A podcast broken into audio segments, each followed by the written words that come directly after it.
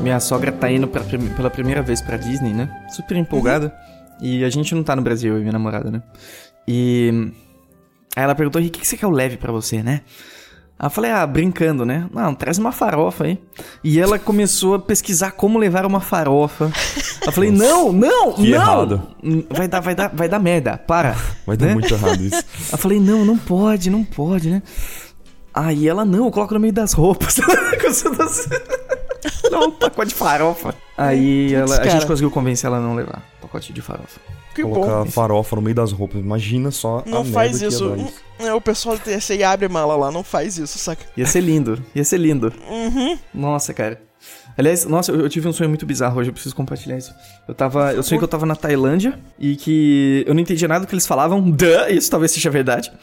É, não entendia nada do que tava escrito, só que o problema é que quando eu fui tirar dinheiro, o, o, dinheiro deles era do tamanho de uma folha 4, então eu não tinha onde guardar, então eu andava com o dinheiro como se fosse numa pasta, assim, sabe?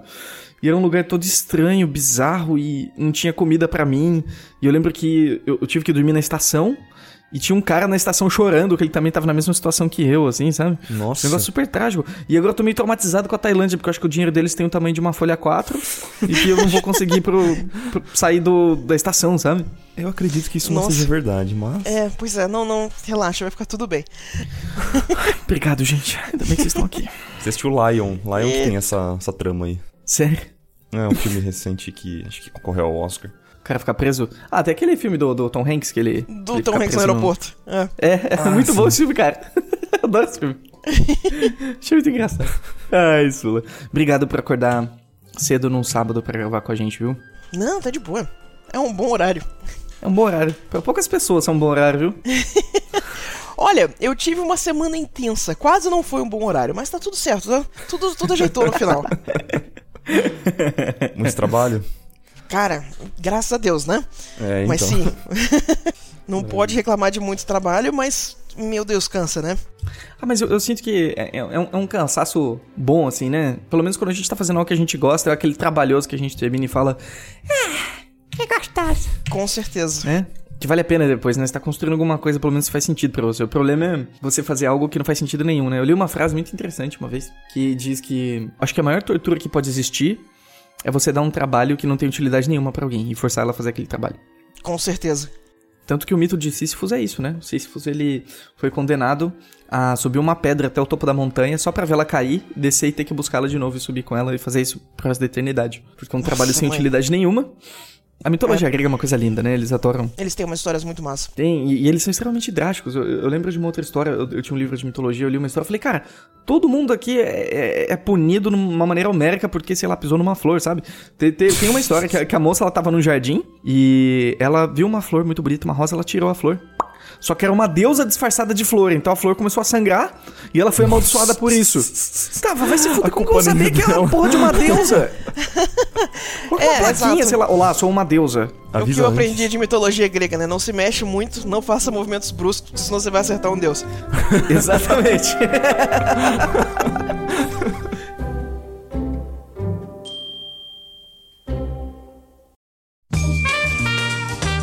queridos marujos e marujas, e sejam muito bem-vindos a mais um Iconicast. Eu sou o Henrique Lira. Eu sou o Marco Álvares. E eu sou a Úrsula. Uhum. Oi, Úrsula. tudo bem com vocês? tudo bem, tudo ótimo. Ai, ai, eu estava comentando, né, que você estava muito ocupado essa semana, porque tá com um volume de trabalho muito grande, né? Uhum. Você imagina um futuro colorido onde você vai conseguir pegar menos trabalho e vai conseguir de repente até desenvolver coisas em paralelo ao seu trabalho. Porque assim, Nossa. tem semanas que, que a gente, né, tem até meses, né, que a gente tem aquele, aquele momento bem difícil, mas depois uma aliviada é importante, né? Você com sonha certeza. com esse dia? Eu, cara, é, é, sonho de consumo eu consegui botar um ajudante no estúdio aqui, entendeu? Pra ajudar o load, sabe, tarefas do dia a dia. Um road. Nossa, é. Carrega minha tablet! Exatamente. Imagina a Ursula desenhando e alguém segurando os cabos da Cintiq dela. Assim, Olha, é quase isso, cara. Segura os gatos enquanto tô tentando desenhar, é. sim. Não deixa subir no meu colo, hein? Exato. Ai, que demais. Mas sim, sim, seria, seria o ideal conseguir planejar, é, é, planejar melhor para sobrar tempo para os projetos pessoais, né? Na, na minha experiência aqui, você só melhora mesmo o jeito que você realmente desenvolve a sua arte é fazendo projeto pessoal, né? Porque os clientes te contratam para um resultado bem específico. Se você sair muito dessa curva, uh, você não consegue aprovar o trabalho, né? Então, uh, eu queria ter de volta o tempo de fazer a experimentação. É, puxar a coisa adiante, porque uh, não tá dando para fazer isso com o trabalho hoje em dia. Mas, assim, eu esperava que fosse mais um problema de organização, mas parece que vida de freelancer sempre vem em ondas, né? Então você tem um período que você tem um pouco menos e aí de repente acontece tudo e você é engolido. e aí repete, Sim. né? É tipo Natal em loja de criança, né? Uhum. Em loja de brinquedo. tem mês que. Muito respeito pelas pessoas que trabalham no comércio, porque, meu Deus. Cara, uma coisa que eu não entendo, por exemplo, é, às vezes eu entro, a gente, sei lá, tá andando na rua, tem vários restaurantes aqui, né? Eu tô na, na Sev.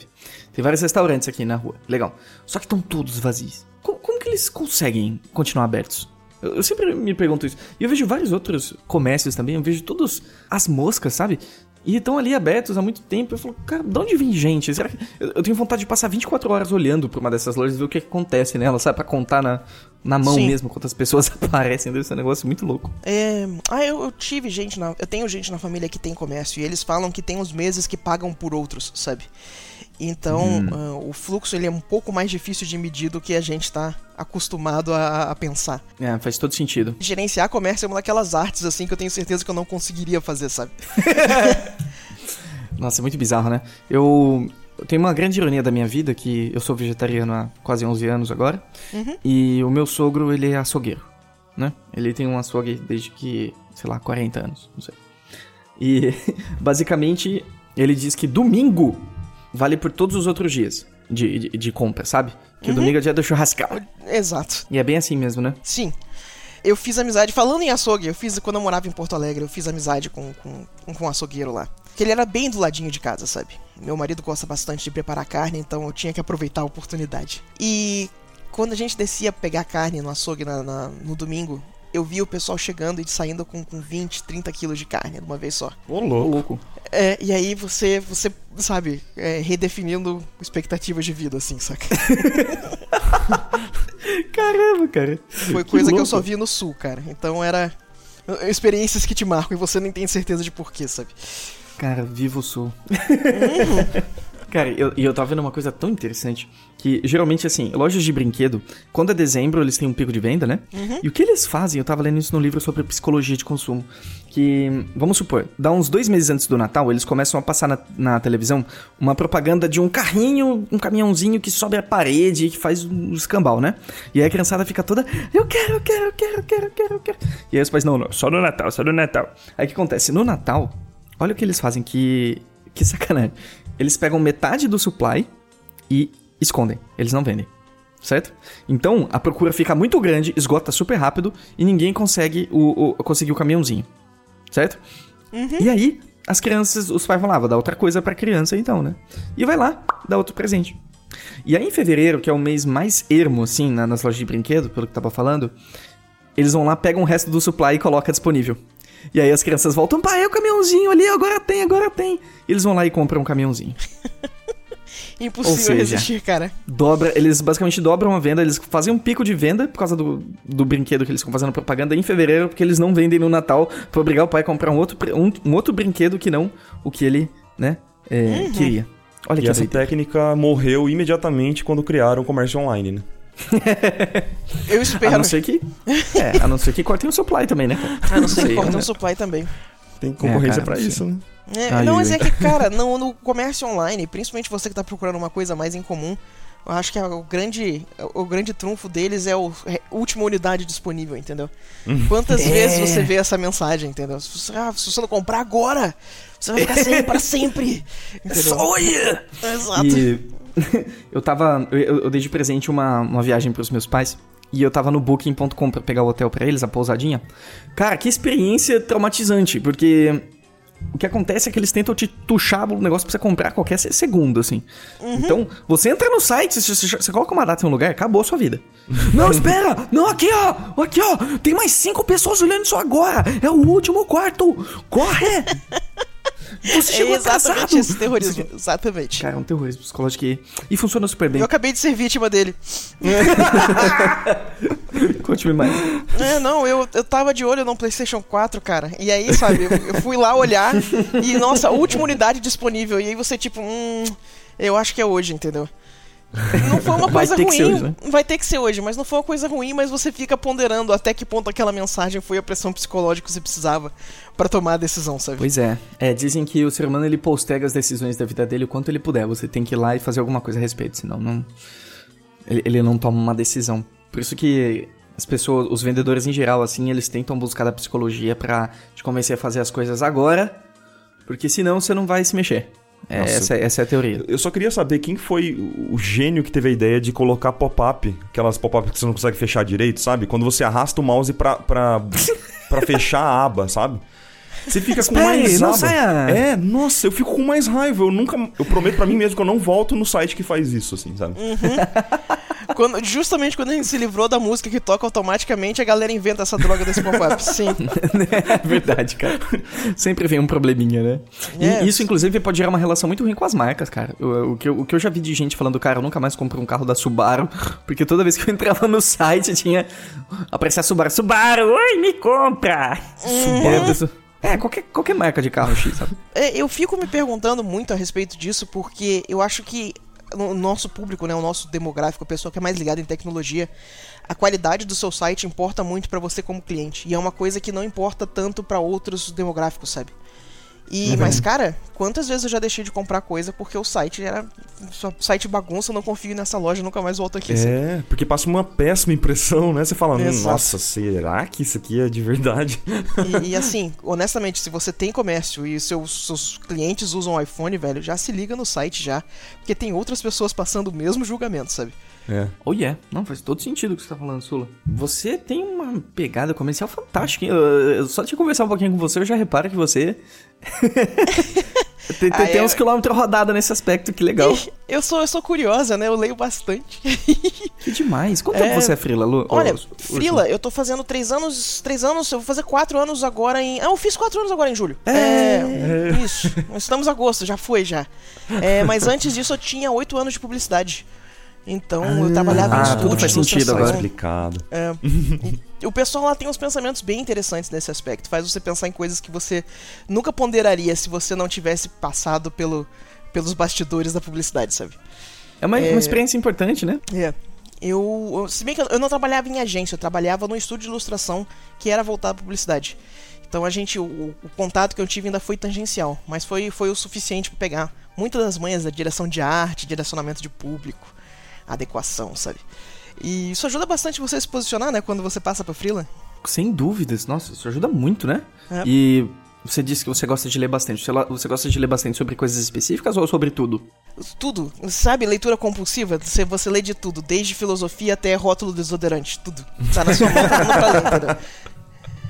É, e graças a Deus, eu acho que uma das melhores coisas que a gente tem na internet é esse acesso absurdo a todo tipo de informação, a todo tipo de texto. Opiniões que você não encontraria em outros lugares, sabe? E eu gosto bastante de diversificar, ver coisas que você não ponderaria, hein? Olhar os dois lados da discussão, ponderar coisas, sabe? Nossa, É, Você é tão eu sou um saudável. ser único.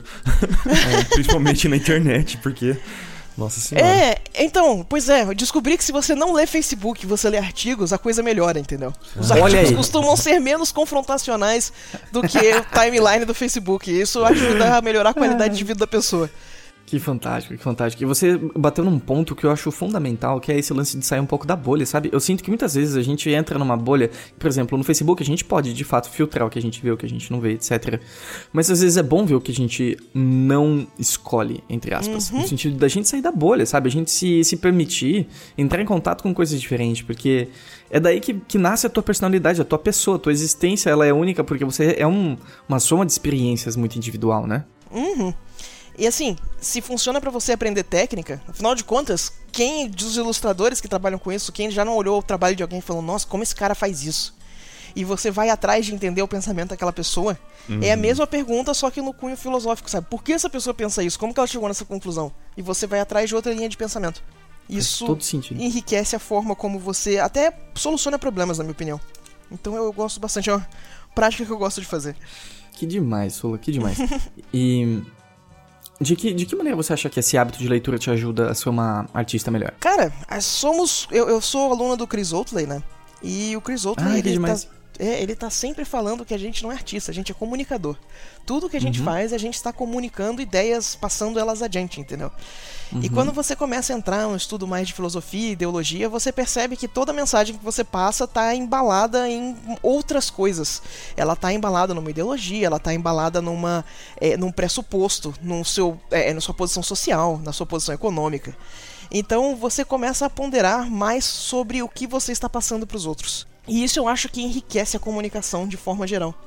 É, é só você conseguindo ver as outras formas que as pessoas te leem que você não esperava que você consegue lapidar a sua mensagem melhor. E é por isso que eu quero fazer trabalho pessoal.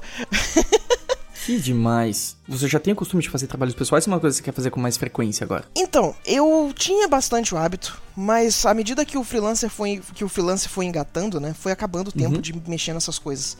Então, uma das coisas que eu coloquei pra esse ano é que eu ia começar a mexer com pintura a óleo, né? É, porque eu é, a coisa mais meditativa, sair um pouco do PC, sabe? Sim. E eu fiz algumas experiências já. Eu fiz, eu tava fazendo lá no, no, no ateliê do, ah, do Plenaire Studio. Lugar fantástico falando nisso. E eu tive minha introdução ao óleo lá. Eu quero ver se eu volto, faço a oficina do ano inteiro, sabe? E sentar e fazer umas peças em óleo, sabe? Mexer com uma outra mídia pra começar a, inclusive, a sair um pouco dessa coisa do, do produção digital orientada a resultados e estilos fixos e, sabe? Só sentar e experimentar e brincar, ver o que acontece do outro lado da, da produção da peça, sabe? Ajuda muito, Ai, né? A pintura a óleo, principalmente, eu sou, eu sou aficionado, assim, apaixonado por pintura a óleo. Só que eu fui meio que obrigado a parar. Até, eu acho que você tem gato, né? Pelo que, Sim. pelo que você falou. É, vou até, assim, deixar um, um aviso, um alerta, assim, pro pessoal que é, pintura a óleo, como o cheiro é muito forte, isso pode afetar os gatinhos de certa forma, sabe? Uhum. Eu tinha uma gatinha que ela, ela era um pouquinho doente, assim, sabe? E eu pintei a óleo e isso acelerou um pouco o processo. Era, era tipo um- uma. Assim, ela tinha momentos que ela convulsionava, sabe? Ah, tadinho. Infelizmente, isso acelerou o, o processo dessa convulsão dela e ela morreu, sabe? Ai, tadinha. É, é horrível, assim. Então É. eu peguei um pouco de trauma da pintura a óleo, infelizmente, mas eu sou apaixonado. Tá, então eu vou te dar a dica que eu, quando eu comecei a mexer com pintura a óleo, o meu marido tem muita alergia. Então eu já sabia que eu não ia poder mexer com terebentina, porque senão a gente não ia conseguir conviver no mesmo espaço. Sim. E então eu fui atrás das opções que o pessoal lá fora usa. E eles me su- eles sugeriram um produto chamado Gamsol pra você usar de, de solvente. Você tá falando sério? Aham, o Gansol não tem cheiro nenhum. Ele é mais caro. Para fazer a garrafa chegar aqui é um pouco mais complicado. Mas ah, a Amazon entrega, a Dick Blick entrega. Você gasta uns 300 pila pra fazer a garrafa chegar aqui, entendeu? Mas é uma garrafa, né? É uma garrafa, exato. Ela chega com 3 litros. Nossa. E, e não tem cheiro nenhum, sabe? Só fica o Então, cheiro do óleo mesmo, da, da tinta Fica o cheiro mesmo. só da tinta. E a tinta não tem. O É, cheiro da tinta não não, é. é. ruim. Então, é, ele não é, ele não é ah, tóxico igual o solvente é. O problema é a terebentina, né? Sim. É porque é Então eu muito forte mesmo o cheiro. muito o, forte. O ambiente fica tomado, né? Isso. E aí o que o pessoal me ensinou também é você não usar nenhum solvente pra limpar pincel, pra limpar paleta. Limpa só com sabão e álcool que tá resolvido, sabe? Que dá certo Então, também. Nossa, que dica boa. Foi a, a solução de mexer com óleo dentro de apartamentos e ambientes fechados. Exatamente. Com Você gato. tem que fazer com gatos. E, e marido, e marido com E alergia. marido alérgico, exato. É, é, Você né? você faz um investimento maior, mas. ah, putz, saúde, né? Só tem uma. Ah, não. Se quebrar com agora. certeza. Com certeza. Caramba, que doido isso. Nossa, obrigado Então- pela dica, Ursula. Não, que isso, de nada. Ah, ah, eu fui pegar do pessoal que trabalha no Canadá. A gente fica sempre falando, ah, estúdio ventilado e tal. Quando tá a menos 30 graus lá fora, você não vai abrir pra ventilar o estúdio, não, não Pois vai é, funcionar, verdade. entendeu?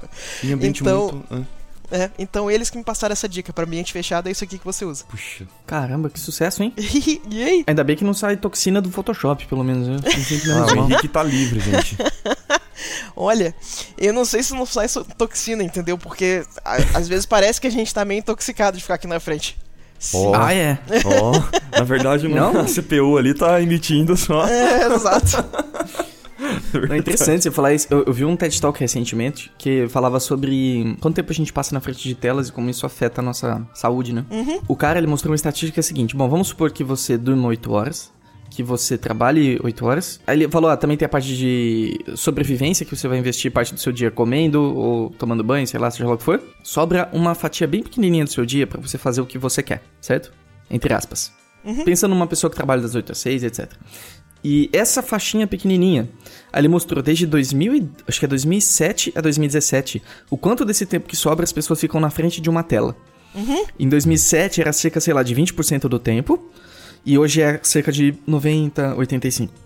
Você tá sendo intermediado por alguma tela de alguma maneira. Seja o celular, seja a TV, seja o Kindle, seja o que for. E ele mostra que isso tá relacionado a níveis de, de infelicidade até, porque depende muito também do que você faz na sua tela.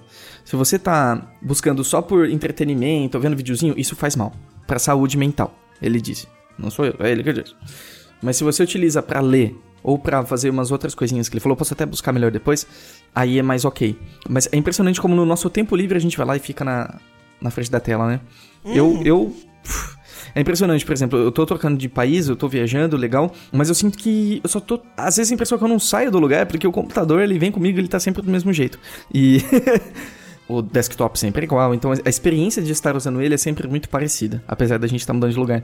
Então Exato. eu acho que isso faz a nossa transição ser tão suave, sabe? Uhum. É muito é... louco isso. Sim, a gente passa muito tempo conectado, no geral.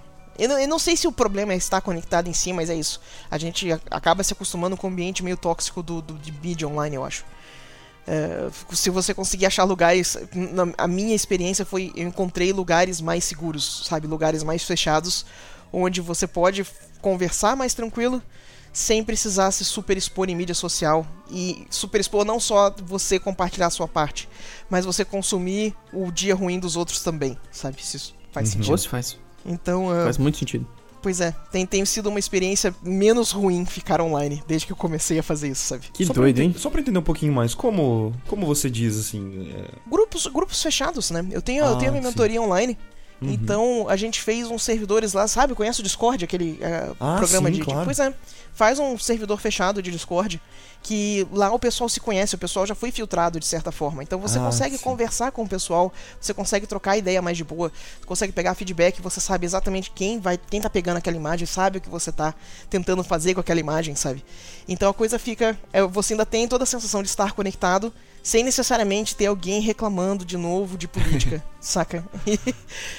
E, uhum. Então tem, tem funcionado. Eu tenho curtido bastante a experiência. E a, a gente tava falando, inclusive, com o Fábio Abu sobre isso, né, recentemente. E ele disse, cara, que ele, ele é um cara totalmente desconectado hoje, entre aspas, né? Uhum. Ele, ele não utiliza mais rede social nenhuma, no máximo o uhum. Instagram, às vezes o Twitter. E é um movimento que eu sinto que eu estou fazendo também. Uhum. E tá fazendo um bem danado, porque quando a gente fica super exposto à vida dos outros, a gente esquece da nossa própria, às vezes, né? Eu acho que a gente já não tem um, um tempo livre muito grande né? Uhum. Eu não sei, eu não sei o Marco, né? Enfim, mas em geral, nossa, o Marco ele tá tão triste hoje que ele nem. Ele, ele, ele nem revidou. Ele, ele, só aceita agora quando usou ele. O bullying. Ele, ele, ele resignou. ele tá, Henrique, vai, só. Vai, continua me, continua, me Continua o que você tá vai. falando aí, velho. e... Nossa, eu, eu, até perdi o fio da minha, na verdade. Ah, sim, a gente não tem muito tempo livre. E a gente ainda vai para usar para ver como tá a vida dos outros, cara. Nossa, isso me irrita tanto. Eu pessoalmente fico muito irritado se eu for fazer isso, né? É. Um hábito, por exemplo, que eu já vi muita gente tendo é acordou, abre, sei lá, Instagram Stories, ou vai ver Snapchat, vai ver não sei o quê. E a primeira coisa que você faz no seu dia é saber como que tá a vida dos outros, né? Você não sabe nem como tá a sua, você vai saber como que tá dos outros. Zero um hábito na minha lista que eu preciso perder é verificar o e-mail antes de sair da cama, entendeu? Você já sai Olha isso. Tipo, ai meu Deus, puto. teve revisão, saca? Ei, Jesus, não aprovou. Levanta que tem que trabalhar. Eu já preciso parar com isso a gente já vai se programando para se para se frustrar de alguma maneira, né? É, exatamente. Putz, é, a gente tinha que fazer exatamente o contrário, sabe? É. Nos, nos grupos de, de, de, de, arte que eu participo, o pessoal sempre fala da frustração de entrar nas galerias, sabe? ArtStation da vida, entrar no Instagram, e o pessoal sair deprimido do outro lado. Gente, esse lugar é para inspirar vocês. Vocês estão saindo deprimidos. Tá, alguma coisa tá quebrada, sabe? É. Vamos voltar, vamos reavaliar, porque na verdade isso aqui é onde a gente pode chegar e não o que a gente não consegue fazer. É, é um frame diferente de pensar, sabe? Com certeza. É só um mindset, né? É um mindset. E honestamente, se tá, se tá te sobrecarregando, sabe? Consome menos, não vai fazer mal para ninguém.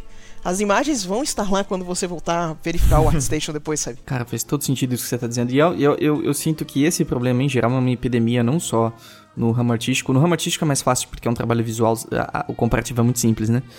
É muito fácil, muito rápido. Ó, Uhum. ele, fez, ele faz um braço melhor que o meu, olha que simples. Mas aí você pega alguém, não sei, um médico, você pega alguma coisa, também existe isso. Nossa, o cara fez uma cirurgia de sucesso, em três horas ele arrancou um tumor. Puta, demora seis. Sim. E, e eu acho que em todos os lugares tem, né? E isso que você falou, por exemplo, de se afastar e tá tudo bem, eu acho muito importante. É uma mentalidade muito boa, aliás. É, é. E essa, inclusive, de você utilizar como admi- admiração, né?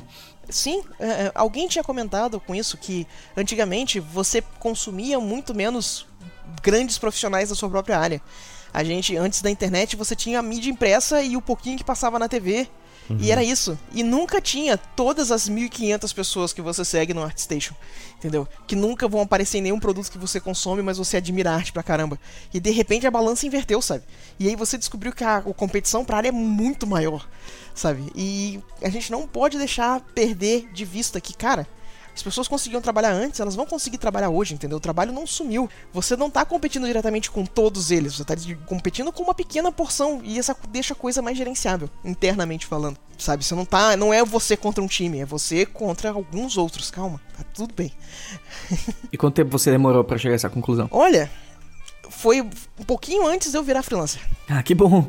É, porque eu acho que eu não teria dado o pulo de, de pedir demissão se eu não, não tivesse essa tranquilidade, sabe? Ah, é, então, é é isso que eu ia comentar, porque você ser um freelancer, já com. Porque a cobrança aumenta muito quando você é um freelancer, ainda mais Sim. você passar por todo esse tipo de cocô mental no processo, putz, aí Uhum. Só não fica dá, mais né? difícil ainda. Exato, só não dá. Perfeito, exatamente isso, cara. Vai, Você já passou por isso, Marquito? Não, cara, eu, eu sempre tive um mindset muito parecido com esse da Úrsula, sabe? É, de você olhar outros artistas como inspiração ao invés de necessariamente algo que vai te prejudicar. Sei lá. É, eu sempre penso algo. Exatamente isso que a Ursula falou, sabe? Os artistas que eu acompanho são, sei lá, uma cenourinha é, na minha frente, assim, sabe? De olha, olha onde você pode chegar com a sua arte, sabe? Olha que legal que é a arte. Continue estudando porque é muito bacana, sabe? sei lá. É, cara, é mais nesse que- sentido. Me lembra até um pouquinho o podcast do, do Sandro Cleuso, né? Que ele comenta que na. na- ele trabalhava no estúdio e a galera parou de ensinar ele, assim. eh, Os animadores se juntaram uma época e falaram: vamos parar de instruir o Sandro, que ele tá ficando muito bom, vai roubar o nosso trabalho. É, não. Que eu acho que tem espaço pra todo mundo, cara. Né? É, Sim, olha isso, é, cara. cara. hoje em dia, quantidade de gente que eu tô vendo fazendo dinheiro com um projeto pessoal, Patreon, sabe? É, webcomic, não tem espaço, a gente cria, sabe? Não É, tem espaço, a gente verdade. cria, é boa. É, pô, cara, assim, ahn, eu, eu já tive essa discussão algumas vezes, eu acho estranho, porque quando eu comecei a estudar, é, você separa a temática do- da técnica, né? E, cara, a técnica vai ser sempre só técnica, é a forma que você faz a mancha no lugar certo. E tem algumas maneiras de você chegar lá. Mas se alguém conseguiu fazer, cara, se você, se você cavar fundo o suficiente, você vai conseguir reproduzir. Pode não ficar exatamente no mesmo nível, vai precisar de mais prática depois que você entender a técnica. Mas, sabe? Tira um pouco desse véu de mística em volta do uau, talento inalcançável, sabe? Tipo, ah, se eu não vou conseguir passar a mensagem tão bem, pelo menos a técnica a gente consegue. E aí com a técnica você ganha uma ferramenta nova pra ir se divertir. E às vezes você vai chegar num lugar completamente novo, que tem um público que você absolutamente não esperava. Então só isso vale a pena. E já me falaram que, ah, mas pensar que você vai conseguir reproduzir qualquer técnica é meio arrogante, sabe? Eu falei, cara, por que é só técnica? Acho que o único impedimento pra técnica, às vezes, quando você tá lidando com óleo, por exemplo, pode ser um pouco da ferramenta, sabe? Ter acesso às tintas específicas aqui no Brasil é um pouco mais complicado. Mas você tá no digital, galera, todo mundo tá usando Photoshop. Todo mundo tem acesso à mesma coisa, sabe? Vai, vai cutucar até o negócio funcionar. Se alguém fez, vocês conseguem reproduzir também, sabe? Isso. E é aquela coisa de perspectiva também, né? Porque quando, quando você comentou ali que a galera entra no ArtStation e fala e fica triste, ela tá pensando assim, nossa, essa pessoa é melhor do que eu, ela, ela é muito boa. É, não é essa perspectiva, não, assim, pra mim, né? Pra mim é mais ou menos assim, nossa, olha onde eu preciso caminhar, sabe? É, Falta muito pra, pra que. muita bagagem pra mim. Não é ele que tá errado de estar muito bom, sou eu que tá errado de estar ruim, assim, sabe? É, exatamente. O que, o- onde é que minha técnica tá se perdendo que eu não tô chegando lá, né? É, e isso não é exatamente pra desestimular, mas é, é algo que você tem que parar e analisar o que, que você tem que fazer pra melhorar, né? Re- Realmente voltar nos estudos e, e sempre tá tentando melhorar, né? E, e buscando isso. E, meu, se você não sabe pra onde ir, estuda fundamento. Porque os fundamentos são os mesmos para todos. Os né? fundamentos são o mesmo para todo mundo, exatamente. Então, se você não sabe, ai meu Deus, eu não sei nem por onde começar. Fundamentos. Pronto. Começa pelo fundamento. Exatamente. É. E, ó, galera, quanto mais rápido vocês começarem a estudar perspectiva, melhor fica. Só estuda. Exatamente. é que nem eu falei, é, o conhecimento é o mesmo, os fundamentos são os mesmos para todos. Então, só vai depender do quão cedo você começar a estudar eles, né? Exatamente. Obrigado. Era isso. eu, eu, vou até fazer uma, uma, pequena, uma pequena publicidade aqui. É, que eu, o Mike Azevedo, o César Rosolini e o, e o Rafa Zanquetin, a gente fez um mini doc, sim, só para responder pequenas dúvidas de quem tá querendo começar. E ali eu falo todos os fundamentos, né? A gente colocou, listou os fundamentos. Se vocês tiverem. E, e muitas dicas de livros também, se vocês quiserem saber é, por onde começar, se vocês estão super perdidos. Eu vou deixar no post desse podcast aqui o link para esse FAQ tá? Se você tá muito perdido aí, entra lá e, e descobre quais são os fundamentos se você não sabe. uhum. Muito bom, inclusive, recomendo.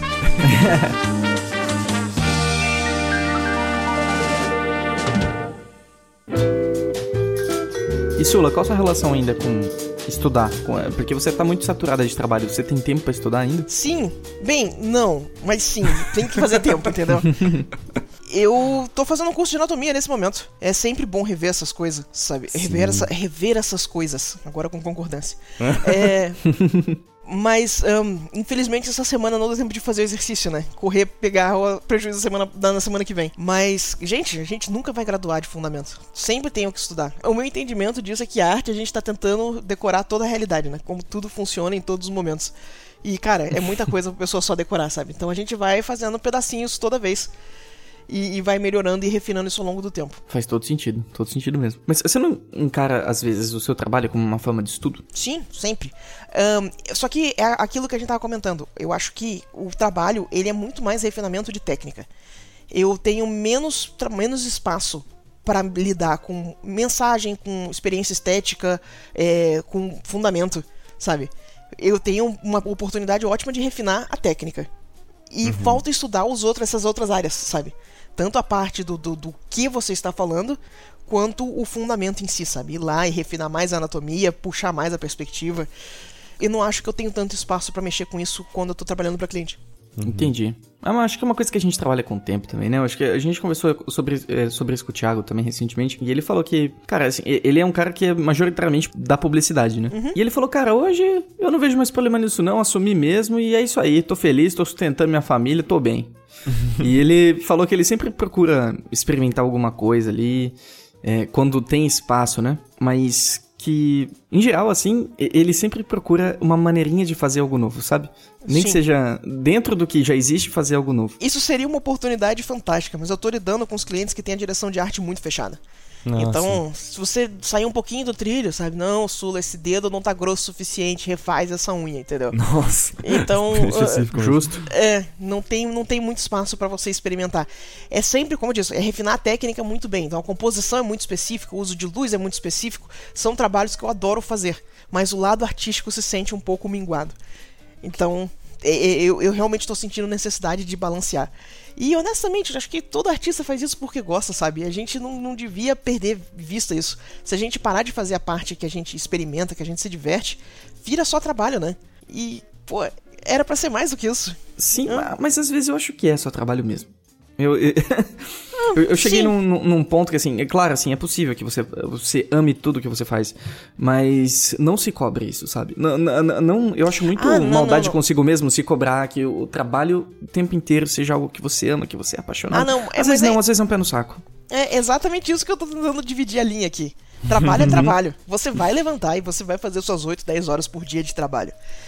Você não tá dando hate na sua experiência. E aí, quando eu fiz isso em publicidade, lá pro finalzinho, tava tão mecânico que você começa a não querer fazer. E eu parei de. Uhum. Eu comecei a me distanciar da arte, sabe? E isso é uma das coisas que eu, que eu vejo o pessoal discutir se você deve deixar a arte de definir como pessoa, entendeu? E, cara, sei lá, acho que no final do dia eu ainda sou artista, sabe? O, o Chris Oatley que costumava falar que eu, eu vou terminar minha vida vendendo pintura óleo em galeria, entendeu? Que eu vou exatamente pro extremo oposto do espectro. e, e, eu sinto falta dessa parte do ser artista, entendeu? Não ser só um técnico que está trabalhando por, em confecção de imagens. Confecção de imagens é um termo que É tipo, eu, eu, sinto que é uma facada em mim quando. É, agora que eu escutei esse termo, dói um pouco escutar isso. ficção de imagens. Dá a impressão que é algo realmente industrial, né? Mas é um pouco, né? Mas não, é total, na verdade. É, ilustração principalmente, né? Eu me identifico Exato. muito, Ursula. Eu me identifico demais, assim. Porque é, é que nem. Sempre tem aquele papo, né? De tipo, ah, eu não sei o que desenhar porque tá faltando inspiração, sabe? Eu fico meio. meio sei lá, coça a minha cabeça esse tipo de coisa, porque eu, eu sou uma pessoa bem técnica, sabe? Uhum. Eu, completamente. Eu não tenho muito dessa de, ah, eu preciso de inspiração. Não. É, até a inspiração tem técnicas para você ter, né? Então, sei lá. Exatamente. Gente, mantenha o sketchbook. Se tem alguém falando isso, por favor, mantenha o sketchbook. Tô sem ideia do que desenhar. Pega o sketchbook, pega todos aqueles sketches que deram certo e vai finalizar. Sabe? É. Nossa, acho que um, um das coisas que tem me doído é que, sabe, já viram aquele ditado que a inspiração só aparece se você estiver trabalhando? e aí o que acontece é que você tá a semana inteira sem poder nem fazer um rabisco para você, sabe? E cara, a quantidade de ideia vazando pela orelha. Nossa, eu podia finalmente fazer aquela imagem. Acho que essa composição ia ficar massa. E você não pode nem encostar nisso, sabe?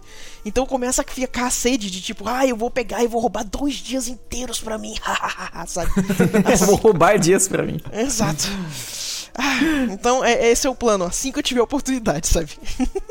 Você tem como freelancer um, um calendário bem específico?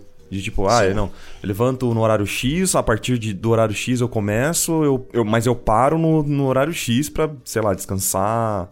Então, o parar no horário X normalmente é a parte mais flexível. Eu tento uhum. começar sempre no horário fixo, sabe? Sim, é, uhum. é, eu costumo trabalhar, começar a trabalhar, eu sou uma pessoa mais noturna, eu começo a trabalhar mais de tarde. Então eu acordo, vou fazer as coisas que eu preciso fazer, as coisas de adulto, né? Cuidar de banco, cuidar da casa, é, arrumar comida aí. E aí eu começo a trabalhar faz a pausa mais no final do dia e emenda a noite.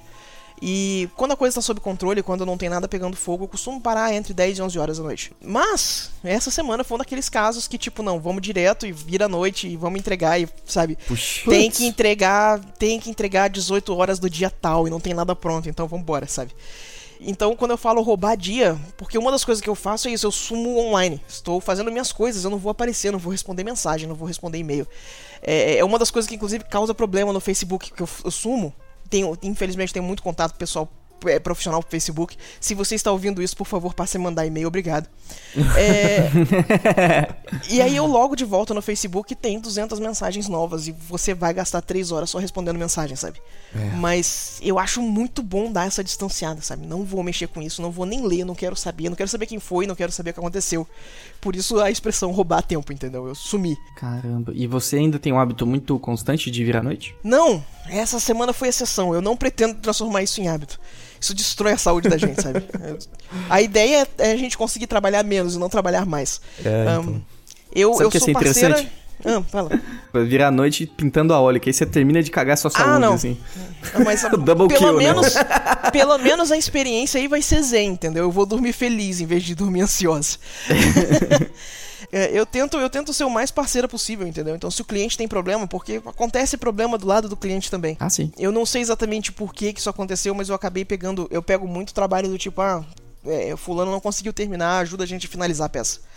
E por causa disso eu sempre entro nesses super turbo mode que tem que usar barra de especial. Exato. Caramba, cara. Você apaga incêndios, então. Apaga incêndios, exatamente. Caramba, Sula Bombeiro. Olha isso. Usos abusivos de memes com GIFs e pegando fogo, sim. Caramba, cara. Eu costumava muito virar noite quando eu trabalhava em agência também, né? Quando aparecia concorrência, putz, aí abraço, né? Virava algumas noites, né? E eu, eu, eu, sinto que eu não tenho mais aquela idade, sabe? então é mais difícil hoje em dia fazer isso. Eu Exatamente. Me sinto, me sinto pior, sabe? É, porque eu tava na Ubisoft eu peguei uns crunch pesado também. Mesmo esquema. É? Ah, vamos fazer build, vai lançar amanhã. Ah, vai lançar amanhã tranquilo. Dias, é, três dias direto no escritório, sabe? Tipo, nossa, mãe. Nossa senhora. Caramba, cara. Então é, então é o objetivo de vida número um, sim. Trabalhar menos. você acha que depois que você virou freelancer, você passou a trabalhar muito mais? Sim. Sim, adorei isso, essa resposta. Isso é só, é só assim. Um, existem algumas posturas da minha experiência de estúdio que, como freelancer, simplesmente não cola. Você tem mais distração, você tem mais, você tem mais flexibilidade, tem a hora de parar pra bater papo, entendeu? Quando você é freelancer, é. você vai sentar aqui e você vai produzir, sabe? E você sabe exatamente quantas horas você passou numa peça, porque você está contabilizando, porque tem um monte de ferramenta, porque você sabe quantas horas você leva para terminar a peça e por que ela não está pronta ainda. Então você acaba tirando essas distrações para o trabalho ficar pronto mais rápido. Então eu acho que no uhum. geral minha produtividade é maior dentro de casa. Sabe, dentro do, do, meu estúdio aqui. Mas é uma que questão demais. de disciplina, né? E a disciplina eu aprendi em estúdio, ironicamente. Você conseguiu trazer ela para tua casa? Consegui. Graças a Deus. Uh. Senão isso aqui não tinha dado certo. Porque não é simples, né? Não. E eu acho que é uma coisa que oscila também, você não acha? Sim. Você precisa estar com espaço mental para trabalhar, né? É, eu descobri que quando a gente trabalhou na, na Ubisoft, um, a gente já ouviram falar em Scrum, uma técnica de já. produtividade? Pois é. Eles falavam muito a respeito de tirar os impedimentos que estão te atrapalhando a trabalhar, entendeu? E isso é uma das técnicas que eu achei genial de ter aprendido no treinamento de Scrum. Um, se tem alguma coisa que está te atrapalhando, sabe, eu preciso no banco. Até eu pagar essa conta e eu não vou conseguir focar no trabalho. Levanta e vai no banco. Resolve o problema. Tira sabe? impedimento. Uhum. É. Imediatamente. Isso, isso, tem ajudado bastante, sabe? Uhum. Se isso tá ocupando muito espaço mental, você não vai conseguir nem estudar e nem trabalhar, sabe? Então resolve as coisas por prioridade. Muito louco. E às vezes você tem dificuldade de entender qual é a prioridade? Ah, claro. Aí a gente, a gente pede ajuda aos universitários, né? Vai consultar o marido, vai consultar os outros artistas, exato. Sim. Pedir ajuda também é muito importante, sabe? É, quando você é freelancer, você fica com essa sensação de que você é a empresa de uma pessoa, sabe? E, gente, gerenciar um negócio desse dá um trabalho. Oh, yeah. Então, uh, precisou, pede ajuda, sabe? Você não tá sozinho, você tem colegas, você tem pessoas próximas. Tem coisas que você tirar o peso das suas costas, você vai conseguir resolver tudo de forma muito melhor. Pedir ajuda não é vergonha. Coisas que eu tento me convencer de. Genial, cara. E você como freelancer, você como você lida com o fato de você estar sozinha numa sala? Como você lida com a solidão na ah, vida em geral? Gato. Tem gato, é, gente. Tem, tem dois gatos. Eles sempre tornam a vida uma aventura. É, tem gatos em tantos lugares ao mesmo tempo que eu me questiono se só são dois mesmo, entendeu? Uhum. E. Não, mas uma das coisas que eu tenho usado, que eu tava comentando o lance das comunidades fechadas, né? É usar chat de voz. É, eu descobri que se eu parar para ver online, você perde muito tempo escolhendo música. Sabe aquele dia que, ah, vou botar uma música para trabalhar. Aí a música não é essa. Ah, nem essa, nem a próxima. E quando você viu, você gastou Nossa, duas artista... horas escolhendo. O artista lançou um álbum novo, aí você vai. Já perdeu, né? Perdeu o Exato. foco já. É. Então, uh, sabe, duas horas para escolher a música. Eu descobri que eu, pelo menos, tenho funcionado melhor com, com chat de voz. Tem um grupinho de gente que tá trabalhando ou estudando, a gente entra no chat de voz e aí você se distrai muito menos porque tem gente te fazendo companhia. É, é, é um é pouquinho é da bom. sensação de estar em estúdio só que dentro de casa. Mesmo que não esteja que falando nada, né? É uma... Eu é. gosto muito também, eu, eu funciono dessa forma. o lance de escolher música, inclusive, tem o lance dos bots no Discord, que o pessoal vai botando as músicas para tocar. E ah. tem esse playlist é, é, crowdsourced, que é a melhor coisa. Que demais, cara. Todo mundo ouve junto, canta junto. Pronto, uhum. tá no estúdio. Exatamente. Com a vantagem que o banheiro tá sempre livre. e você não precisa dividir ele com as outras pessoas no estúdio. Uhul. não legal, roubam suas cara. coisas na geladeira também, que também é uma coisa muito importante, entendeu? E vida de escritório, cara. Era, era muito bom, mas tem umas coisas que, nossa senhora, sim. Você sente falta de alguma coisa? Cara, é, se eu sentia, eu sentia muita falta de feedback de outros artistas, entendeu? Mas desde que uhum. eu começou a criar essas comunidades mais fechadinhas, assim, a coisa tem melhorado. Eu gostava muito de sair, tomar um café e quando você voltava você viu que o outro pessoal estava trabalhando, as ferramentas que estava usando. Mas aí a gente vai bater de novo a produtividade versus vida em estúdio, sabe? Porque é. até você voltar para sua mesa levou meia hora até você passar em todos os artistas. Exatamente. o tempo passa que é uma beleza. Pois é, a gente tem que saber medir um pouquinho, né? Uhum. Mas, cara, você está em volta de outras pessoas, é isso, né? E eu, eu tenho tentado ser mais gentil comigo mesmo em relação a isso. É, essa questão de você estar em volta de outras pessoas pode ser muito produtivo, né? Sim. Não necessariamente ser algo extremamente improdutivo. Eu entendo que a gente tem que terminar as coisas, fazer as coisas no prazo, mas eu acho que faz parte, sabe, do processo. Você tá ali do lado, acompanhando, vendo que ferramentas eles tá, estão utilizando. Isso pode ajudar, é. inclusive, para você encontrar ideias, né, e tudo mais eu, eu, eu, tenho buscado isso de volta em forma de fazer curso, de fazer o ateliê, de buscar técnica nova, sabe? Então, quando eu tava fazendo a pintura, o curso de pintura óleo lá no, no, no a ideia era essa, sabe? Você para, faz a pausa, vê o resto do pessoal trabalhando, troca uma ideia com o instrutor. E, e ter a comunidade, sabe, de pessoas que fazem a mesma coisa, para mim é uma coisa que enriquece muito. E, sabe, é, como pessoa que teve problema com depressão, não teve muito tempo e tal, eu vou sempre falar da, impor da importância da comunidade, sabe? De você ter contato com pessoas que pensam que nem você. Então é, é, é realmente importante. Que demais. Você acha que um, um dos aspectos assim importantes para vencer um, um, um, estado de tristeza profunda e ou depressão, você a comunidade, você acha que é vital assim? Ah, eu acho. A gente a gente faz isso para se conectar com os outros, né? Eu acho que um dos problemas é, tem aquela aquele mito do artista torturado, né? Você só é bom artista se estiver sofrendo e tal. É, e eu acho que no pain no gain. É, eu, eu não, não concordo com esse mito. Eu também. E eu acho que muita gente sofre porque, putz, arte é comunicação. E parece muitas vezes que você tá gritando pro, pro nada, assim, sabe? E quando você tá em comunidade, essa sensação diminui bastante. Então passa um pouco do desespero que leva a gente a cair no buraco, sabe? Então eu realmente acho que a comunidade é importante. A gente foi feito para o Oatley repete muito isso. A arte é feita para ser produzida e consumida em grupo, sabe? E a partir do momento que você faz isso em comunidade, a coisa fica bem mais gerenciável. Faz todo sentido. Todo sentido, concordo plenamente, né? Eu sinto que muitas pessoas acabam se isolando até, né? Meio que começam a ter uma perspectiva da vida distorcida porque elas param de entender ou de, de, receber informações que divergem dessa opinião delas. E elas vão se intoxicando pelas pró próprias ideias, elas geram conceitos muito específicos sobre o, re o redor dela e aquilo uhum. pode ir matando ela aos poucos, né? Exatamente.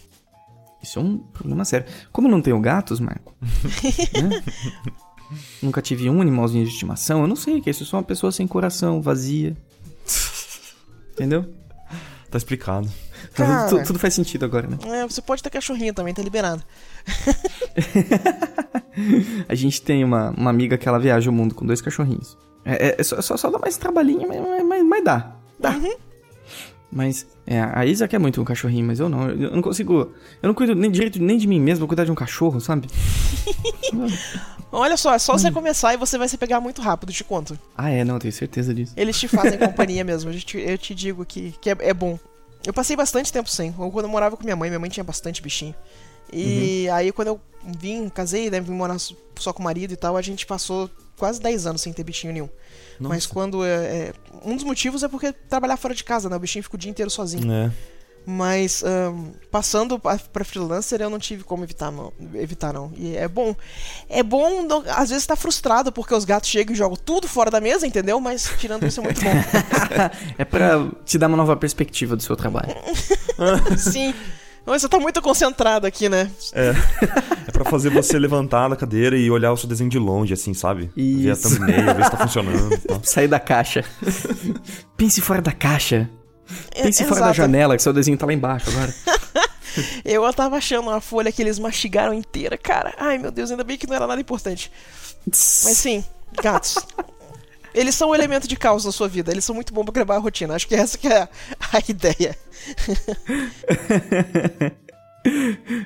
Muito bom, é. Eu, eu, talvez eu tenha um peixinho dourado, sei lá, uma coisa mais gerenciável. Eu vou passear com ele. Vamos ver o que acontece. Acho que um ouriço, eu ia gostar de ter um ouriço, cara. Ouriço. Ouriço. Ouriço é muito fofo, cara. É o Sonic. Cara, um, é. Um porquinho espinho. Iguana, cara. Nossa, imagina andar com uma iguana, chegar no aeroporto com uma iguana. Caramba, isso é uma experiência única. No ombro, né? Ainda. Iguana é bicho exótico? Você pode ter iguana legalmente? Não sei. Agora fiquei na dúvida. Que se você não é. puder ter legalmente, você não pode passar com ela no aeroporto. Mas eu conheço muita gente que criava iguana. Eu acho que é igual uma arara, sabe? Que eu acho que você não pode ter uma arara hoje em dia, mas os avós tinham bastante, né? Mas você nunca vai questionar se a arara do vovô é legal ou não, né? Pois é. O bicho, o bicho já tá lá faz 65 anos. Yep. Ah, ele é, é ilegal. O que você vai fazer, cara? De 65 anos o bicho. Cara, eu tinha um amigo que ele, ele criava iguana. Criava iguana? Aham. Uhum. E ele andava de moto, cara. E ele... calma, calma que eu... Ele tinha uma moto, saca? E ele tinha jaqueta de couro. E ele botava a iguana dentro da jaqueta, cara. E ela andava Ai, de moto legal. com ele. Era muito legal, muito sabe? Muito a, a, iguana com um chapéuzinho, assim, tipo, curtindo a brisa, sabe, da moto. ela, ela bota a cabecinha, ela botava a cabeça assim em cima do zíper da jaqueta, sabe? E ela ficava com o corpo dentro da jaqueta. Era a coisa mais fofa do mundo. Cara, eu nunca vou entender demais, é, pessoas que têm cobras. Você já viu isso? Muita Sim, gente já, gosta opa. disso. Eu não consigo entender, porque, sei lá, eu, eu, tenho tanta aflição de cobra e as pessoas gostam de cobra no aquário, assim. Ela fica parada ali, para sempre. Ah, cara, tem gente, que, é, tem gente que cria aranha, sabe? É, Nossa, não, não tem nada contra aranhas, entendeu? Mas baseado no, na cultura popular em, em torno de aranhas, tem gente que cria aranha, então é isso. As pessoas são diferentes, né? Estranho. É. Com estranho alguém que seja diferente. É, né? Que doideira. Se eu não me engano, é na Austrália, assim, eles têm tantos bichos bizonhos que eles já fizeram pazes com esse fato.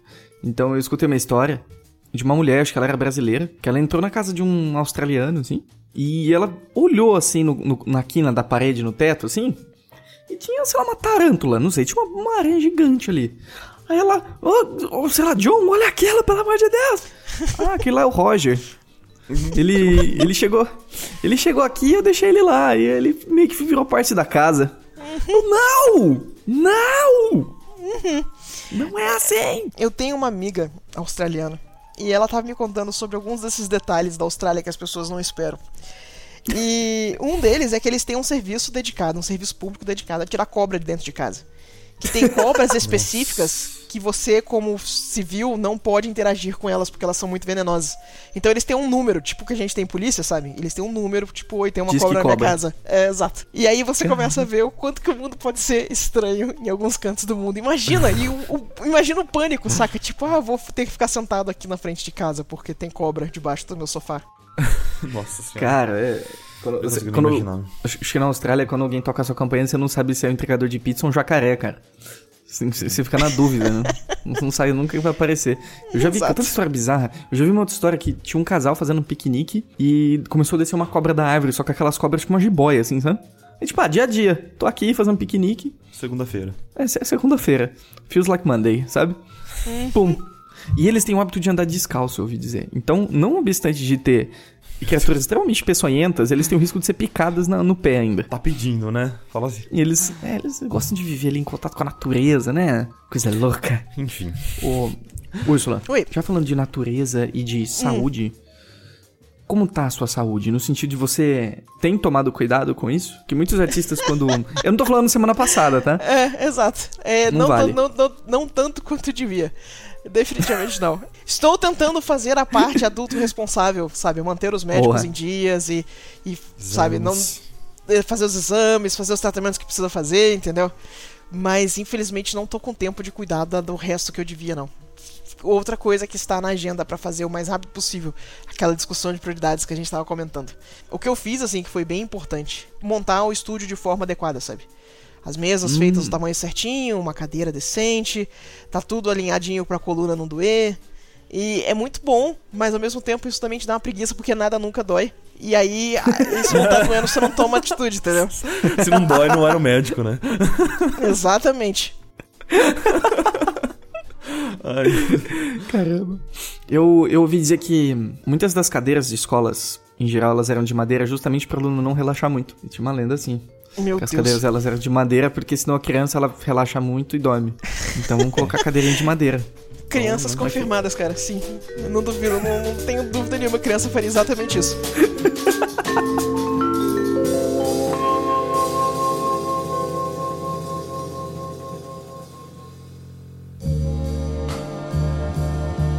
Sula, é, hum. eu, eu, tenho uma. Acho que um assunto legal pra gente debater aqui, pra gente conversar. Manda que é sobre o ensino, né? Aproveitando, uhum. falando ah, da, claro. sua, da sua mentoria, que eu acredito muito que a gente aprende muito mais, ao invés de ficar, sei lá, como, como a gente estava comentando, né? De, sei lá, vou sentar aqui, ficar na minha caverninha estudando anatomia durante dois meses. Eu acho que é muito mais interessante você, além de aprender, obviamente, você repassar esse conteúdo, né, para outras uhum. pessoas. Uhum eu, eu creio que a gente aprende muito mais fazendo isso do que só ficar recluso na minha, assim, estudando, sem expressar aquele conhecimento, né? Porque eu acredito que tem certa diferença entre você só ler um conteúdo do que você ler esse conteúdo e tentar explicar esse conteúdo para alguém, sabe? Explicar o seu processo. Você, qual é a sua opinião em relação a isso? Assim, você aprendeu muito quando começou a fazer a mentoria, esse tipo de coisa? Cara, assim, com essa afirmação que você estava comentando agora, sim, você tem que organizar o seu pensamento a ponto de você explicar para alguém o que você tá fazendo, uhum. eu acho que é uma das melhores formas de consolidar qualquer coisa que você quer fazer. Você externalizar o, o processo para um terceiro, uhum. entendeu? Uhum.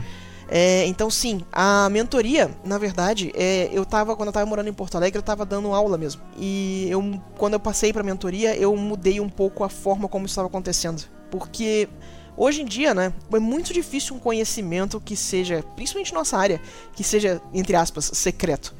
Um, é. Toda técnica, toda informação que você precisa está disponível de graça em algum livro, em algum YouTube, em algum tutorial de algum canto, algum Gumroad, sabe?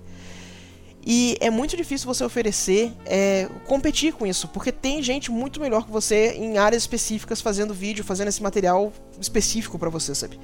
Então, eu tava dando aula, a aula tinha o conteúdo programático direitinho. E foi muito bom estruturar essa aula, porque eu tive que fazer todo o material de apoio, fazer, escolher referência, escolher como é que você ia explicar cada um desses tópicos. Mas acho que a evolução natural foi passar para mentoria, onde uh, a mentoria ela é mais, ela não tem conteúdo programático, né? Você dá feedback no que o aluno precisa. E aí uh, vira uma forma como eu aprendi a trabalhar, que foi você tenta fazer uma peça, não dá certo, você faz os estudos, resolve o problema e trabalha nisso até a peça acontecer e passa para a próxima.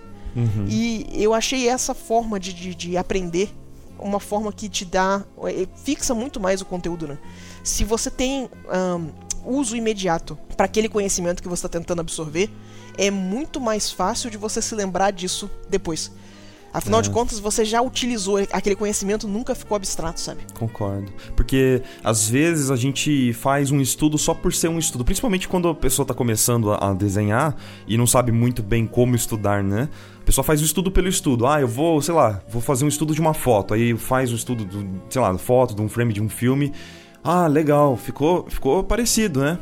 Parabéns, né? E eu faço o quê? O quê com esse conhecimento, O que, que você faz né? com isso? Exato. Exatamente. Então você trazer, você criar estudos próprios é, para peças específicas, né? E aplicar esses estudos que isso. você tem feito, é, sem necessariamente, por exemplo, você faz o estudo de uma foto e depois você aplica a mesma iluminação em um desenho seu, sabe? Tudo que você aprendeu ele vai ser direcionado, ele vai ser completamente focado, né, em algo palpável né? Exatamente. E a oportunidade da mentoria também é o lance da, da ter a comunidade, ter os outros, os outras pessoas que estão tentando, estão estudando coisas parecidas com a sua, e principalmente responder as perguntas quando elas surgem, sabe? Uhum. É, às vezes você bate tanto a cabeça com uma coisa que para uma pessoa que é um pouco mais experiente é uma coisa simples de resolver sabe? Tipo, ah, ah, você errou um ângulo aqui, sabe? É, conserta isso aqui, ajeita esse tonal, sabe? Então, uh, dá essa, esse viés. Então, a mentoria funciona desde que você esteja produzindo. Então, uhum. é, um, uhum. é um ambiente muito de incentivar as pessoas a produzir para as dúvidas acontecerem. Aham, uhum. é, com certeza. Mas sim, é, eu já, inclusive, recomendei isso dentro da mentoria mesmo. Se você está com dificuldade de, de uh, entender um conceito, tenta explicar ele. E à medida que você vai tentando explicar, você vai ver os furos na sua própria lógica, sabe? É, exatamente. É, eu fiz o workshop do Mike, assim, de como estudar, exatamente esse assunto, né? E ele fala exatamente isso, meu. Um dos melhores, uma das melhores formas de você estudar é tenta, é, faz isso que a gente falou, né? Por exemplo, faz o estudo, aplica o estudo e tenta passar o conhecimento para outra pessoa. Uhum. Explica, né? Verbaliza. A hora que você coloca esse raciocínio em. em xeque, né? Você explica para outra pessoa, aí você vai começar a, a, até se confundir e falar, meu, será que era isso mesmo? Sei lá, você volta no, no conhecimento e revisa, aí Exatamente. sim você consolida, né? Tem uma Muito linha legal. fina aí, no entanto, porque às vezes tem uns conceitos que são um pouco mais complicados de explicar. Uhum. E tem, eu já vi artista ficar com ansiedade por não conseguir explicar exatamente por que estava fazendo aquilo. Então, se você não tem intenção de dar aula, não precisa ficar neurado em tudo fazer sentido. Mas ah, tenha sim. certeza que faz sentido para você, entendeu? Tenta construir a sua lógica. É, acho que tanto técnica quanto fundamento, né? Ele é construção de raciocínio. Como sair do ponto A e chegar no ponto B. O que, que pode uhum. sair errado, o que, que pode tirar do caminho, sabe? Então a, preocupação é essa.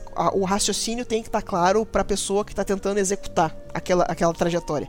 Hum, é, inclusive, quando a gente está fazendo estudo, é uma das coisas muito importantes de se focar. E isso é uma das coisas que eu sei que o Mike também fala. Você não está copiando a peça, você está tentando entender por que o artista tomou aquela decisão. Uhum. Se você uhum. conseguir responder essa pergunta dentro do contexto do estúdio, foi um, estu foi, de um estudo, foi um estudo bem sucedido, sabe? É, perfeito. Exatamente. Bom, todo mundo vai saber daqui então sabendo estudar. Agora olha que lindo. Simples. Não, é, assim, foi, foi, uma, foi um resumão, mas acho que já foi é um norte, né? Pelo menos assim. Sim. É importante. E você ter uma visão externa, né, de outra pessoa sobre o seu trabalho. É, por mais que você acredite que o seu trabalho esteja bom, né? Você ter uma visão externa vai, com certeza, vai melhorar o seu trabalho de alguma forma, sabe? Uhum. Principalmente uma pessoa mais experiente, né? Exato. Eu acho que foi o próprio Fábio Abu que estava comentando que trabalhar com arte é cruel porque você não consegue fazer julgamento isento dos seus próprios trabalhos. Por mais que você tente, tem toda aquela técnica de você ver o seu trabalho de forma é, é, fresh eyes, né? Inverte, abre no browser, levanta e olha de longe. Tem um milhão de técnicas. A peça ainda é Sim. é sua. Você conhece ela de forma íntima que ninguém mais vai conhecer, sabe? É. Uhum. Então, só ter uma pessoa que não passou por essa intimidade toda é o suficiente, às vezes, para ver a coisa mais óbvia que você simplesmente não consegue ver na peça. Então sim. E aí a gente volta ao assunto de que a arte é pra ser feita em comunidade, sabe? Não é isolado. É. Tanto para ser apreciada quanto para ser criada, né? Uhum. Legal. Eu acho que isso, isso, isso faz todo o sentido, todo o sentido mesmo. É muito louco, assim, eu, por muito tempo, assim, quando eu tava ilustrando com frequência, eu, eu fazia as coisas por conta própria, então isso era muito difícil. Quando eu entrei por um, um grupo, inclusive o Marco tava, as coisas mudaram rápido, porque de repente tinha várias perspectivas olhando pro meu trabalho, né? Uhum. E eu reparei várias falhas rapidamente e agilizou muito o processo. Então concordo muito com esse lance da, da comunidade, cara. Sem é. isso fica muito difícil. Eu acho que, e não só na arte, né, cara? Em tudo na vida. Se você resolve se isolar, você tá fadado aí contra algo extremamente natural. Acho que não estar em volta de outras pessoas é a mesma coisa que ficar sem comer, na minha opinião. Num, num grau diferente, sabe? Mas é parecido.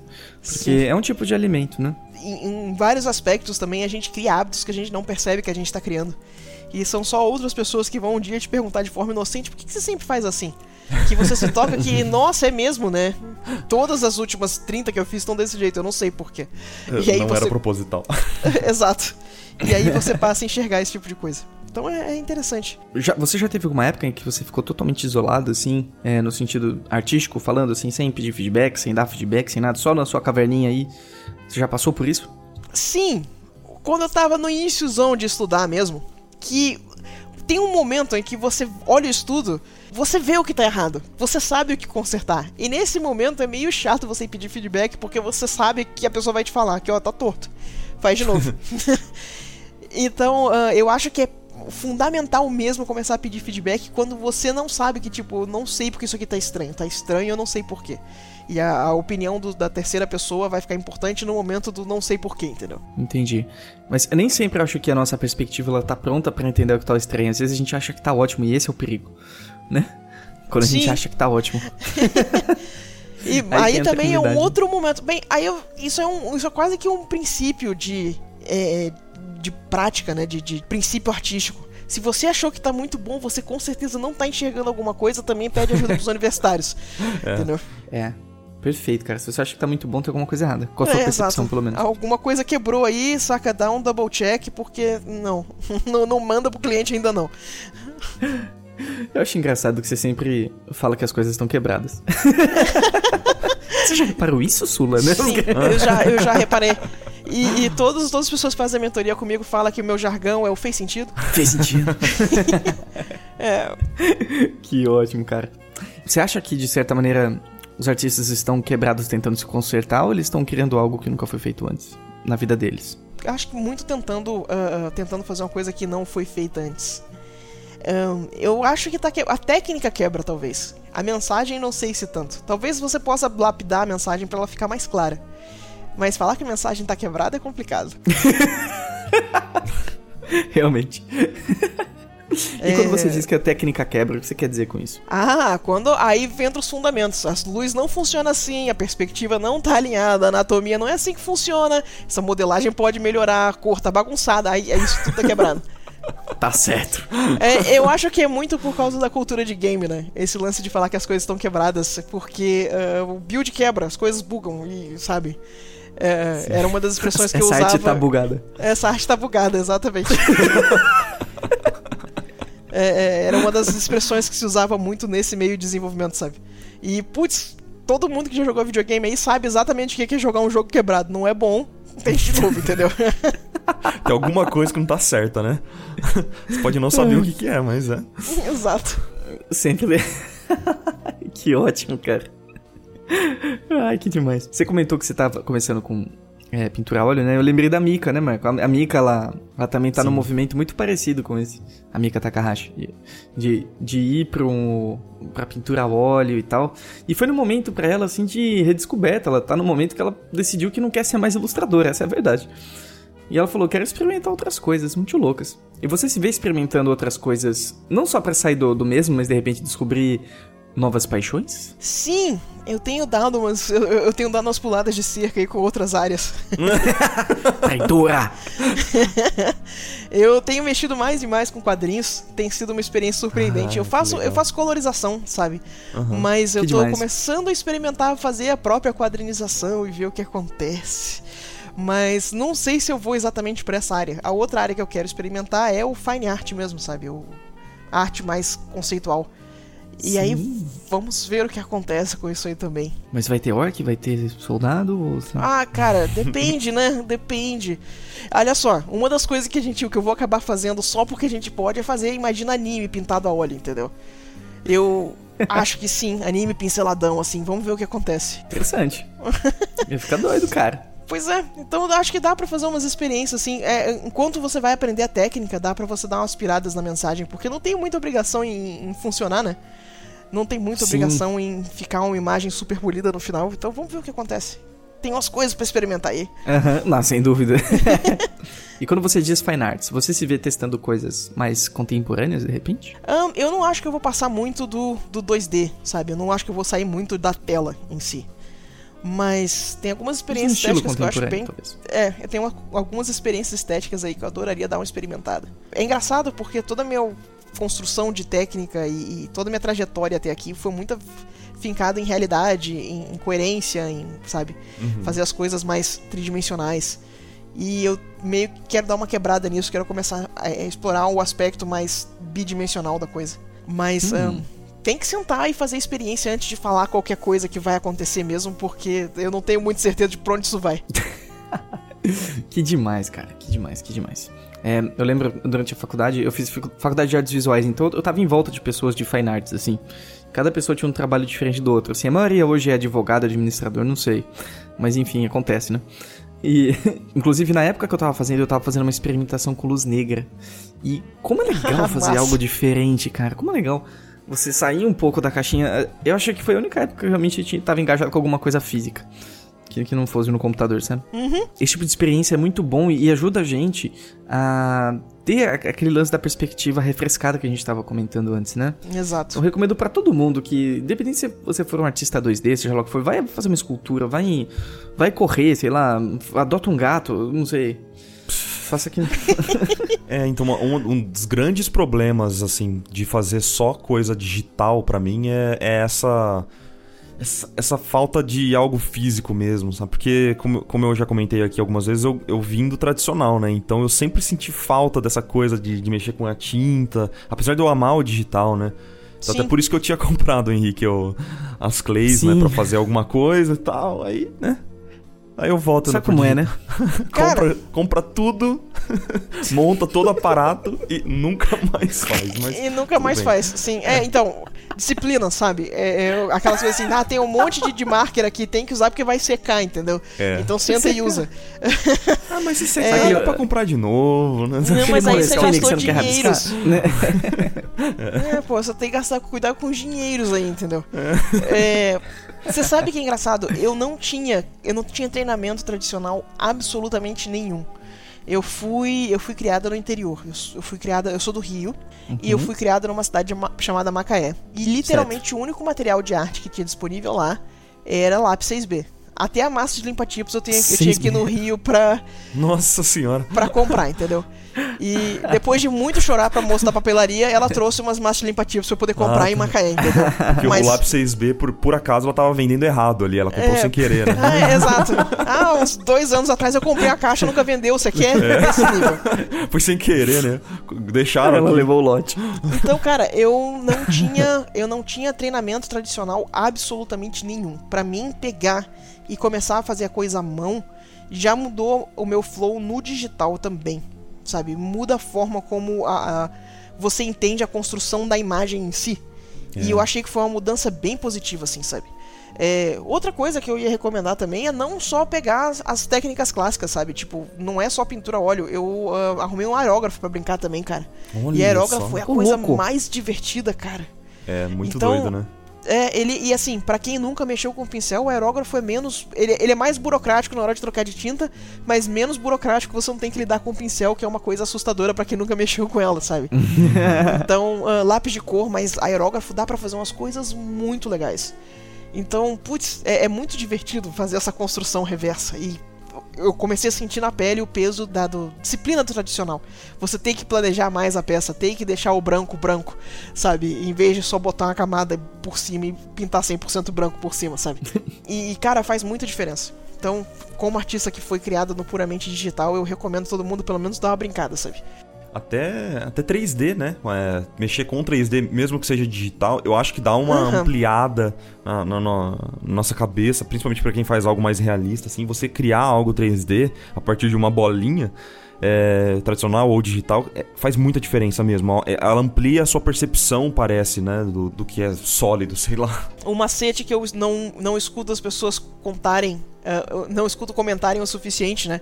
Que na verdade esculpir é o melhor jeito de estudar anatomia. Hum, É, muita aí. gente não comenta sobre isso, mas É se você fosse nas faculdades clássicas, todo mundo que tá estudando anatomia para ilustração tinha que esculpir o corpo humano inteiro uma vez, sabe? E aí você se pergunta, ah, por que não estão falando isso, já que hoje em dia tem ZBrush, tem outras ferramentas de, de 3D aí pra você experimentar? Faz todo sentido, cara. É, acho que você sentir na sua mão é diferente, né? Também. É, E você construir mesmo aquilo, né? Até você pegar, sei lá, você construir uma cabeça a partir de um crânio, né? Você tem o crânio, aí você começa a moldar os músculos, você começa a ter uma, realmente aquela percepção de que tudo faz sentido, né? É, Tudo ali vai fazer um pouco de sentido. Bacana. Boa dica, gostei.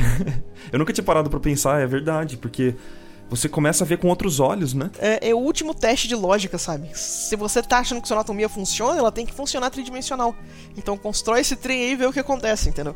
Justíssimo. Escutou, Marco Antônio? Agora você vai pegar aquela clay que tá seca, Não, na tua tem, tem, o, gaveta. tem o digital, tá, tá ótimo. Tem o digital, cara. Eu, eu fiz isso no digital. A única coisa que eu brinco de esculpir aqui é minha marcha limpa tipos, entendeu? É verdade. Não sei, até pra fotografia, sabe? Eu gostava muito de tirar foto. Me ajudou muito a pensar em composição, né? Dá pra gente ir embora, né? Nas diversas coisas. Acho que até cozinhar, se você for pensar. Sim! As minhas metáforas de arte favoritas são todas em relação à comida, tá? É, Eu Por tenho- favor. é, eu posso ter um bias, entendeu? Mas sim, acho que arte e comida são coisas que vão muito bem juntas, obrigado. Só não coma tinta, gente, faz mal, entendeu? Tirando isso, Que bom que você deu esse conselho, viu? Tava, minha cabeça tava a imaginação rolando aqui.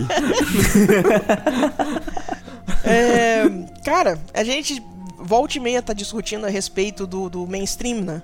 Hoje em dia a gente vive num ambiente muito crítico, socialmente falando. Tudo tá sendo dissecado de uma forma que nunca foi dissecada antes.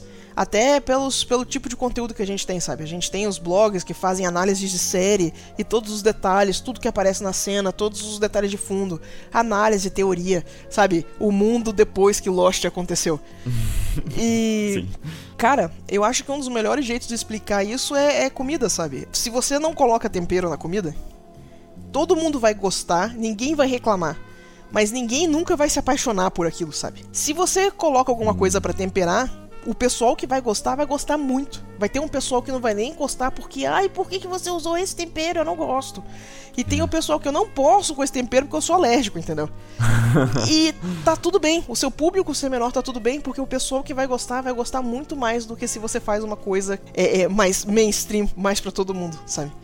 Então eu tô, eu tô começando. Acho que uma das minhas buscas artísticas tem sido muito exatamente é, é, contra esse é, menor denominador comum que tem sido muito da produção cultural que a gente vê de massa hoje em dia. Cara, faz todo sentido. todo sentido mesmo. Então sim, gente, comida. Experimentem temperos novos também, é muito bom, obrigado. É uma ótima. Nossa, uma ótima, ótima analogia. Per- Perfeito. Bem que eu acabei de almoçar curry. ah, curry sim. eu tô com fome, eu não almocei ainda, entendeu? Em breve, em breve. Qual é o próximo É, tempero que você vai adicionar assim na sua arte? Cara, eu, eu tô achando que eu vou começar a abraçar o meu lado mais, ah, mais dark aí, entendeu? Eu quero muito Hum. experimentar uma coisa mais dark fantasy, mais horror gótico. Eu não sei se minha audiência no momento está preparada pra isso, entendeu? Mas vamos descobrir. Vamos... Ah, vai fazer um chocolatinho cacau 90% agora. Exato. Vai pôr bem forte assim pra ver, vamos ver até onde é, vai. Não, é, não, é, não é Castlevania não, galera. Vai ser horror gótico mesmo, sabe? Vamos ver o que vai acontecer. Ai, o Marco passou por isso, cara. Ele, o Marco, ele durante muito tempo ele fez coisas gore, né, Marco? Conta um pouco pra ela. Não, não recomendo, mas assim, é, para mim, né, é o que eu falei. Eu, hoje em dia eu tenho alergia a esse tempero. Ah. mas é, às vezes para você funciona, né? Mas eu, eu é. particularmente não gostei da experiência, assim, achei muito salgado. Ah, cara, eu eu não sei, talvez eu esteja lidando com coisas fofinhas há muito tempo, ah, entendeu? Mas é bom. Coisas fofinhas é. trazem um sorriso, assim, sabe? É coisas, coisas góticas para mim já não tava fazendo bem, já tava, sabe, dando aquela indigestão. Sim, eu, eu cara, só vou usar é coisas... culinária agora. É, não, mas é a melhor coisa, cara. Mas sim, é, é, eu acho que eu tô comendo, acho que eu tô comendo só doce tem muito tempo, entendeu? Eu quero pegar alguma coisa um pouquinho mais amarga. muito açúcar, né? É, tem muito açúcar, exato. Ah, quem sabe você não acha um agridoce, alguma coisa assim no meio termo. É, exato. Gente, vocês estão com cara, muita fome. É, a gente tá com fome, cara, é real. Esse é o meu estado de existência. Eu, eu, eu gosto, eu não, não vou, tipo, putz, eu sou super fã de Steven Universe, por exemplo, sabe? Uhum. E eu, eu gosto muito porque eu acho um, uma produção extremamente não cínica. E é difícil você achar alguma coisa tão isenta de cinismo como, como Steven Universe é, sabe? Sim. Mas ao mesmo tempo você começa a achar que é, você está ignorando um lado seu. Ah. Que talvez precise de vazão tem algum tempo, sabe? E é aquela coisa, trabalho pessoal, você ainda, quando você for fazer os trabalhos de cliente, ainda vai estar tá tudo bonito e colorido e saturado, sabe? É, o que aconteceu comigo foi um erro, na verdade, né? Que eu me posicionei de forma equivocada com o meu portfólio e no mercado. É uma coisa que você comenta até no vídeo sobre portfólios, né? Uhum. Que a minha posição foi, olha, porque eu tava fazendo só trabalhos assim, né? Eu queria só, sei lá, extravasar, eu queria fazer as coisas que eu curtia e só coisa dark, só gore, uhum. gore, dark, super macabro. Vamos lá pronto, né? Foi um completamente um fiasco, porque só me apareceu trabalho desse tipo, obviamente. Ex né? é, exato. O que faltou, é... acho que foi só uma, uma questão de maturidade de entender o que eu queria produzir profissionalmente, né? Uhum. E aí que foi o erro, sabe? é, inclusive, uma das coisas, se eu, uma das coisas que eu tenho ponderado muito é exatamente o posicionamento do portfólio se eu parar para fazer essa experiência do pessoal. Eu não acho uhum. que o projeto pessoal vai virar meu portfólio principal. Ah, sim. Ele ainda vai ser um portfólio secundário. Eu, eu gosto muito do que eu tô trabalhando com hoje em dia. Ah, perfeito. Só quero dar uma diversificada, sabe? Então, uh, coisas a se ponderar. É, Henrique, isso é uma pessoa consciente, entendeu? Eu, Ai, eu era apenas um jovem. Antônio. Um jovem amador querendo. o sonho da casa própria. É. Não, cara, cozinhar mas... ficou salgado demais aí, deu nisso. Olha aí. essa metáfora realmente funciona, cara. Eu tô funciona gostando demais. disso. E eu acho até que, questão de mercado, o Rafa Zanquetinho, ó, por sinal, tô lembrando agora, ele já tinha me falado uma metáfora de restaurante pra questão de mercado. Então, então aí, coisa de precificação, sabe? Você pode usar o restaurante perfeitamente como metáfora também, ó. É uma massa, cara. Vocês massa. estão com muita fome, aí, gente. Vamos comer, vai. Isso.